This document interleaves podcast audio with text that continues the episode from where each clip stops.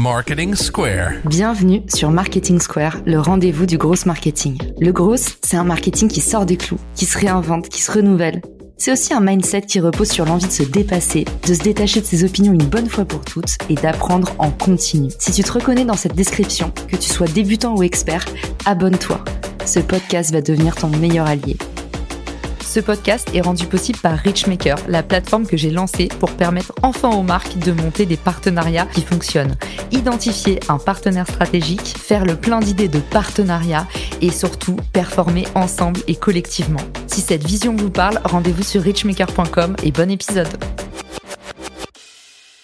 Bonjour à tous et bienvenue dans ce nouvel épisode de Marketing Square. On retrouve notre invité préféré pour parler de YouTube, Tristan de Feuillet Vang, et on va voir quel est le bon rythme pour publier, les formats qui vont fonctionner, les petits hacks pour gagner des abonnés et enfin comment se structurer dans sa stratégie de contenu pour pas y passer trop de temps. Tristan, quel est le bon rythme pour publier sur YouTube? Globalement, moi, je me suis rendu compte qu'il fallait quand même être régulier. La fréquence classique, c'est globalement une fois par semaine pour la plupart des YouTubeurs qui font des vidéos qui nécessitent pas des mois de tournage en prod. Une fois par semaine, c'est mon rythme aussi et c'est là où je me sens bien. Donc ça fait une cinquantaine de vidéos à l'année. Mais euh, si vous faites des vidéos plus quali, de ce côté-là, il y a beaucoup de youtubeurs pareil qui sortent une ou deux ou trois vidéos dans le mois. Autant que à l'inverse, si c'est plus des vlogs et des trucs euh, sans montage et des trucs plus one shot qui nécessitent pas forcément de travail d'édit, ça peut euh, même être une vidéo par jour si vous le sentez. Donc vous commencez un rythme, c'est comme un programme de muscu, il faut s'y tenir. Si vous commencez une fréquence, il faut la maintenir. Et ce serait quoi tes petites astuces du coup pour faire grimper le nombre d'abonnés maintenant qu'on a trouvé notre niche, en tout cas notre sujet, qu'on a commencé à se faire une petite audience, qu'on a testé plein de choses. Comment est-ce qu'on fait pour atteindre le fameux effet boule de neige? C'est quoi? C'est les 1000 premiers abonnés, je crois, qui sont durs à atteindre et après ça va un petit peu plus vite je pense que ça va jamais vraiment trop vite, encore moins sur YouTube parce que c'est la plateforme la plus complexe pour avoir de la viralité. Clairement, si vous voulez avoir le plus d'abonnés le plus vite possible, commencez pas YouTube. Par contre, si vous voulez créer quelque chose de long terme qui va rester qualitatif même dans 10 ans, qui va se référencer dans le temps euh, avec des tags, avec du SEO, bah là, ça peut être intéressant euh, YouTube. Et honnêtement, il y a vraiment pas de, de recette miracle. Il y en a plein pour plein d'autres petits réseaux. Tu vois, si on est sur Insta, je te dis vas-y, défonce les reels, un reels par jour, n'importe qui va prendre des abonnés si on est sur TikTok, pareil, peut dire de faire des suites, de faire des trucs un peu euh, putaclic entre guillemets. Sur YouTube, en 2022, à part la régularité la détermination, l'acharnement, parce que vraiment, YouTube, ça fait vite le tri. On voit beaucoup de gens arriver, être très chaud sur un an, et puis après faire une sorte de burn-out, de euh, manque de motivation ou de drive. Et en fait, on les voit plus pendant un an, deux ans, trois ans, puis ils reviennent un peu, puis ils repartent un peu. Il y a que les gens qui sont vraiment passionnés de la plateforme, qui sont prêts à se manger des mois de travail sur une vidéo qui va bider. Et à l'inverse, une vidéo faite beaucoup plus à l'arrache qui va exploser. Il faut savoir se manger tous ces petits obstacles-là, revenir toujours des terres. Donc j'ai envie de dire, euh, détermination, régularité, compréhension de pourquoi ça marche, pourquoi ça marche pas, euh, analyse des stats, mais sans non plus euh, devenir un IA et tout vouloir optimiser par rapport à l'algorithme. Ça reste une plateforme d'échange et de partage. Pas oublier ce côté humain qui, à mon sens, se perd de plus en plus sur YouTube parce que tout le monde cherche à rentabiliser, comme tu l'as dit. Et bien sûr, on essaye tous de vivre avec euh, les réseaux et c'est cool, mais euh, faut pas oublier que voilà, on s'adresse à des humains et c'est des gens comme toi et moi en fait. Quand même des petites astuces à partager pour nos auditeurs de façon pratico-pratique. Déjà les shorts, moi j'ai eu un impact de ouf sur ma chaîne depuis que j'ai commencé mon challenge short. Je suis à 1830 donc en un mois, j'ai doublé euh, le nombre mhm. d'abonnés à ma chaîne. Pour ceux qui nous écoutent, j'en avais parlé sur LinkedIn, j'avais partagé toutes mes statistiques, je vous mettrai ça dans les ressources de l'épisode. Mais en fait, quand j'ai commencé mon challenge short, c'est-à-dire bah, mettre en valeur tous les contenus de ma chaîne, faire du posing, donc réexpliquer ce que j'avais sur la chaîne, reprendre des commentaires, mettre en place en fait une thématique euh, un petit peu d'activation quotidienne. J'ai vu un résultat dramatique et pourtant mes shorts n'ont pas fait beaucoup de vues. Donc il y a pas mal de personnes qui m'ont écrit et qui m'ont dit mais moi mes shorts, je fais une quarantaine de vues. En fait, l'effet qu'ont eu les shorts moi sur ma chaîne, c'est que non seulement beaucoup plus de gens se sont abonnés parce que pour la première fois j'ai fait des call to action, ce que je ne fais pas du tout sur mes vidéos qui sont en général des lives. Et puis bah deuxièmement, ça m'a augmenté ma découvrabilité sur toutes les vidéos de ma chaîne, tout simplement parce que comme j'ai été mise en avant par l'algo, et ben pour la première fois il s'est dit tiens il se passe quelque chose et en fait je me suis rendu compte que les gens pouvaient enfin passer d'une vidéo à l'autre. Donc voilà, les pour moi, c'est une super bonne pratique et ça vous permet bah, à la fois d'augmenter la découvrabilité et à la fois votre acquisition de nouveaux abonnés. Autre chose pour moi qui a eu euh, beaucoup d'impact sur ma chaîne, c'est la vélocité. Et on en parlait dans l'épisode sur euh, Instagram où on parlait de mass content, donc de produire énormément. En fait, aujourd'hui, la fréquence de publication, ça a encore plus d'impact que la régularité. Et notamment, moi, quand j'ai commencé à brancher mes épisodes de podcast à ma chaîne YouTube, et du coup que j'ai commencé à poster non plus une vidéo par semaine, mais presque une vidéo par jour, en fait, j'ai vu aussi une croissance monstrueuse. Pour ceux qui nous écoutent, deuxième petite astuce pour aller euh, des abonnés, la vélocité de poste, ça a également de l'impact. Voilà, que ce soit sur les shorts ou sur des contenus que vous pouvez plugger facilement. Comme moi, par exemple, avec le podcast, j'ai mis une petite automatisation qui permet à chaque fois qu'il y a un épisode de podcast de mettre en ligne la vidéo automatiquement. Donc, ça demande pas d'effort et ça vient un petit peu booster l'algo. Si je peux vous donner une troisième astuce, du coup, ce serait en termes SEO. Oubliez pas de bien mettre les tags sur vos publications et notamment, vous pouvez utiliser des petits outils comme TubeBuddy qui vous permettent aujourd'hui, en fait, d'aller chercher les bons tags, les bons trous dans la raquette, les bons euh, mots-clés de longue traîne, comme on dit, un petit peu spécifiques qui vont vous permettre d'absorber davantage de trafic et de gagner en découvrabilité via le moteur de recherche interne, que ce soit sur YouTube ou plus globalement sur Google.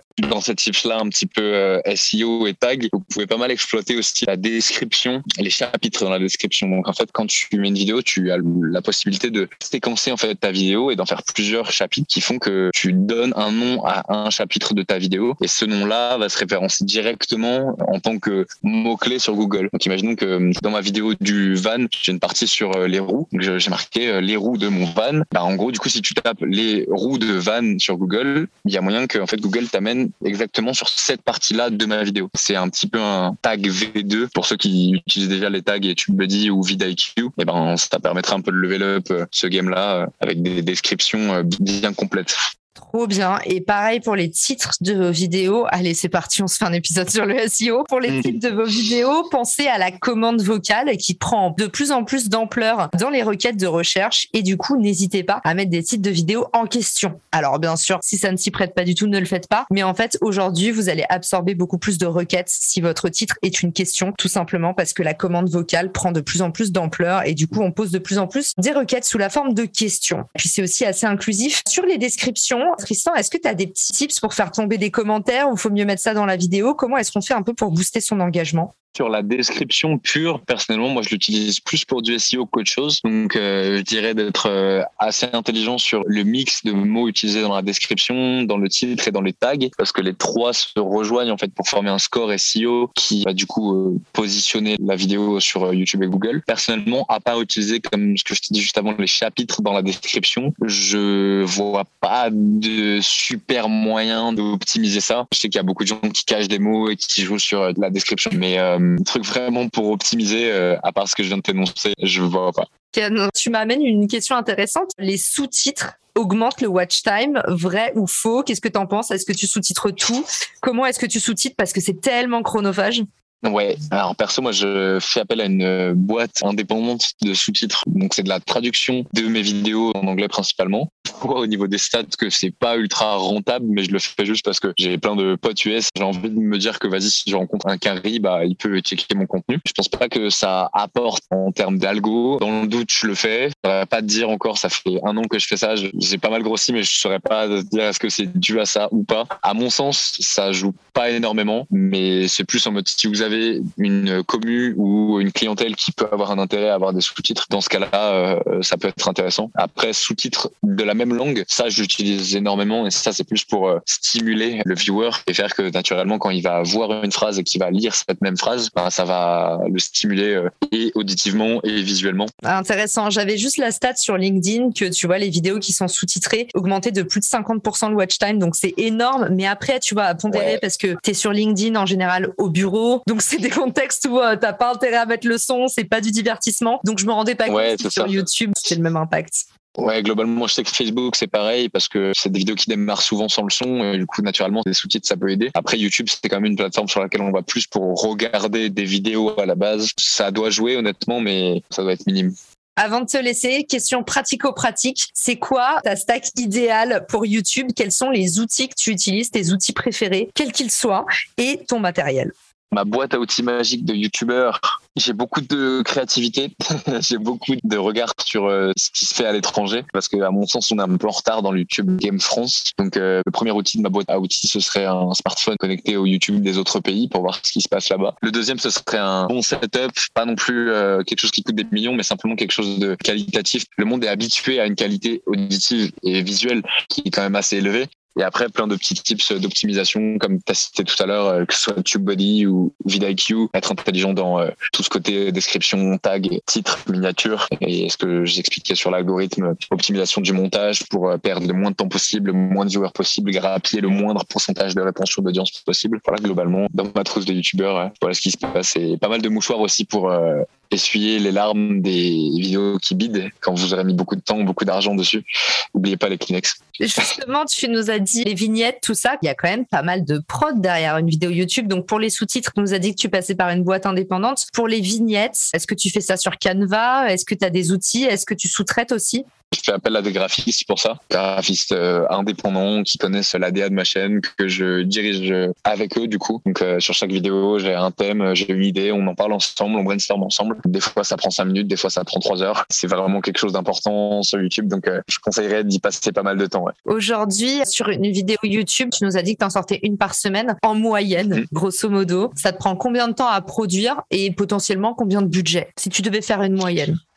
C'est très euh, hétérogène parce que, euh, comme dit, j'ai autant de vidéos, je grimpe le Mont Blanc que euh, je suis attaché sur les ailes d'un avion, que je vais simplement apprendre à faire un salto. Je peux avoir des vidéos qui vont me coûter 5000 euros à produire, je peux avoir des vidéos qui vont me coûter littéralement 100. Du coup, en average, je te dirais que si on compte tous les frais de production, si on compte tous les frais de tournage et tout ce qui est lié à l'organisation d'un tournage, lycée à l'année, moi, je dois être aux alentours de 1000, 1500, peut-être 2000 euros maximum par vidéo, tout compris. Je compte pas les salaires gars là-dedans, mais euh, à l'année, vu que je fais des projets un peu fous, euh, ça revient vite assez cher. Mais voilà, maintenant que ça fait longtemps que, je suis là, j'ai commencé forcément avec euh, les moyens du bord et on n'est pas obligé d'investir des milliers de sons pour produire du qualitatif. Et en termes de temps, je suis quasiment tout le temps à flux tendu. J'ai envie de te dire, ça me prend bien 7 jours pour produire une vidéo, la tourner, la monter. Voilà, c'est une moyenne, tu vois. Genre là, sur le speed riding, je suis sur une semaine de tournage déjà. Donc tu comprends qu'il va y avoir une semaine de tournage, une semaine de montage. On va déjà plus être sur deux semaines pour cette vidéo que 7 jours. J'ai encore une dernière question et je te laisse euh, continuer ta van life de digital nomade. En fait, je me disais en termes de diffusion, justement, pour rentabiliser tout ce que tu mets à produire euh, ces vidéos qui sont aujourd'hui quand même ton core business, qu'est-ce que tu as comme autre média à part YouTube et est-ce que tu les mobilises pour créer des synergies? Moi, je sais que par exemple, pour mon podcast, j'injecte à fond du jus depuis euh, LinkedIn, qui est mon gros canal. Je repose aussi mhm. sur Instagram. Est-ce que toi, tu as mis en place une stratégie de contenu comme ça ou en fait, tu n'en as plus tellement besoin aujourd'hui? Ouais, à la base, en fait, j'ai exploité énormément le crossover entre les réseaux Insta, Facebook, euh, YouTube, un petit peu de Snapchat, un petit peu de TikTok, mais c'est pas exploité. Donc, euh, on focus sur ces trois. Perso, je suis un vrai amoureux, un vrai passionné de YouTube à présent. J'ai grandi sur Instagram, mais ça permet pas d'exprimer assez la créativité, les projets euh, plus concrets, plus complexes, plus pro. Donc, je suis beaucoup plus tombé in love de YouTube et du coup, je focus beaucoup plus là-dessus à un tel point que je délaisse même un peu les autres réseaux. Donc, tu vois, j'ai un gros Insta certif avec du monde dessus, mais ça dort un petit peu. Euh, je pourrais faire beaucoup plus d'OP si j'étais beaucoup plus actif dessus, mais euh, ça me passionne tellement plus si tu veux cette créativité euh, sur YouTube et c'est tellement plus dur. Demain, tu veux la facilité sur les réseaux, tu vas sur TikTok. Si demain tu veux le côté long terme et tu veux te casser la tête tu veux vraiment créer quelque chose de stable, mais qui va prendre du temps à créer et qui va être pro et tout ça, qui même dans 10 ans sera toujours relatable, et eh ben tu pars sur YouTube. Voilà, perso, ça me plaît beaucoup plus. Donc en premier, c'est YouTube. En deuxième, il y a un petit peu d'Insta je m'en sers pour rediriger. Tu vois, quand je sors une vidéo, je mets des compteurs, je mets des stories en mode yo le gars là, il y a une vidéo qui vient de sortir, posez votre dos ici, allez directement sur la vidéo. Mais je fais beaucoup de redirection surtout. Je pourrais exploiter le truc beaucoup plus en faisant des jeux concours d'une plateforme à une autre, en faisant des, euh, j'en sais rien, euh, si euh, là on atteint tant d'abonnés sur YouTube, je vous fais gagner tant d'argent sur Insta ou un truc comme ça, etc. Perso, fan de YouTube, je focus sur ça. Ouais, ouais, clairement. Je pense aussi que ça, c'est euh, important au début, le temps de développer ta communauté et que bah, l'avantage d'une communauté, c'est qu'en fait, euh, bah, la viralité prend d'elle-même. Donc, euh, à la fin, tu n'as plus trop qu'à focus sur ton contenu et garder la qualité de ce que tu produis, ce qui est déjà un sacré challenge pour tenir sur le long terme. Mais en tout cas, hyper intéressant d'avoir ton avis là-dessus parce que c'est vrai que je me disais à quel moment il envoie du jus et où? Parce qu'il y a une question de temporalité qui joue aussi sur les algorithmes. Merci pour cet épisode. Tu nous as partagé plein de pépites. J'ai adoré qu'à la fin, tu nous nous rappelles bah, qu'en fait, YouTube, c'est vrai que c'était un peu ton core business. Et puis que surtout, tu nous as encore euh, évoqué l'idée hyper importante dans ce podcast que le contenu, c'est pas une dépense, c'est un investissement. En fait, c'est une croissance mhm. sur laquelle vous investissez maintenant et qui va travailler pour vous sur le long terme. Donc voilà, ça vaut plus le coup d'investir dans du bon contenu que de faire des dépenses en publicité. Allez-y cette année, lancez-vous. YouTube, c'est pas fini, ça vient de commencer. Et merci beaucoup Tristan. Où est-ce qu'on peut te retrouver pour t'envoyer euh, des remerciements pour l'épisode, te poser des questions par relou, connecter avec toi, venir t'aider dans tes futurs projets? Écoute, pour tous ceux qui sont intéressés par euh, mes petites expérimentations et apprentissages, ça se passe sur YouTube. Du coup, on t'apprend simplement Tristan. Si je fais bien mon taf, je devrais être référencé. en principe, c'est bon. non, sur ça, c'est bon. J'ai la chance de pas m'appeler Arthur ou Kevin. Donc, il n'y a pas beaucoup de monde. Et euh, sur Insta, c'est Tristan de feuilles avant. Du coup, Tristan avec un D juste après, vous trouverez directement. Au plaisir d'en aider certains. Euh, si besoin de quoi que ce soit, je fais aussi des coachings en ligne sur plein de sujets divers et variés. À la base, c'était du sport, mais j'ai de plus en plus de personnes qui débarquent justement pour me dire ouais, je veux être youtubeur, euh, je veux que tu me prennes sur ton aile, comment on fait, donne-moi des conseils. S'il y en a qui ont besoin d'aller un petit peu plus loin, j'en profite pour faire ma pub chez Caro, tu vois.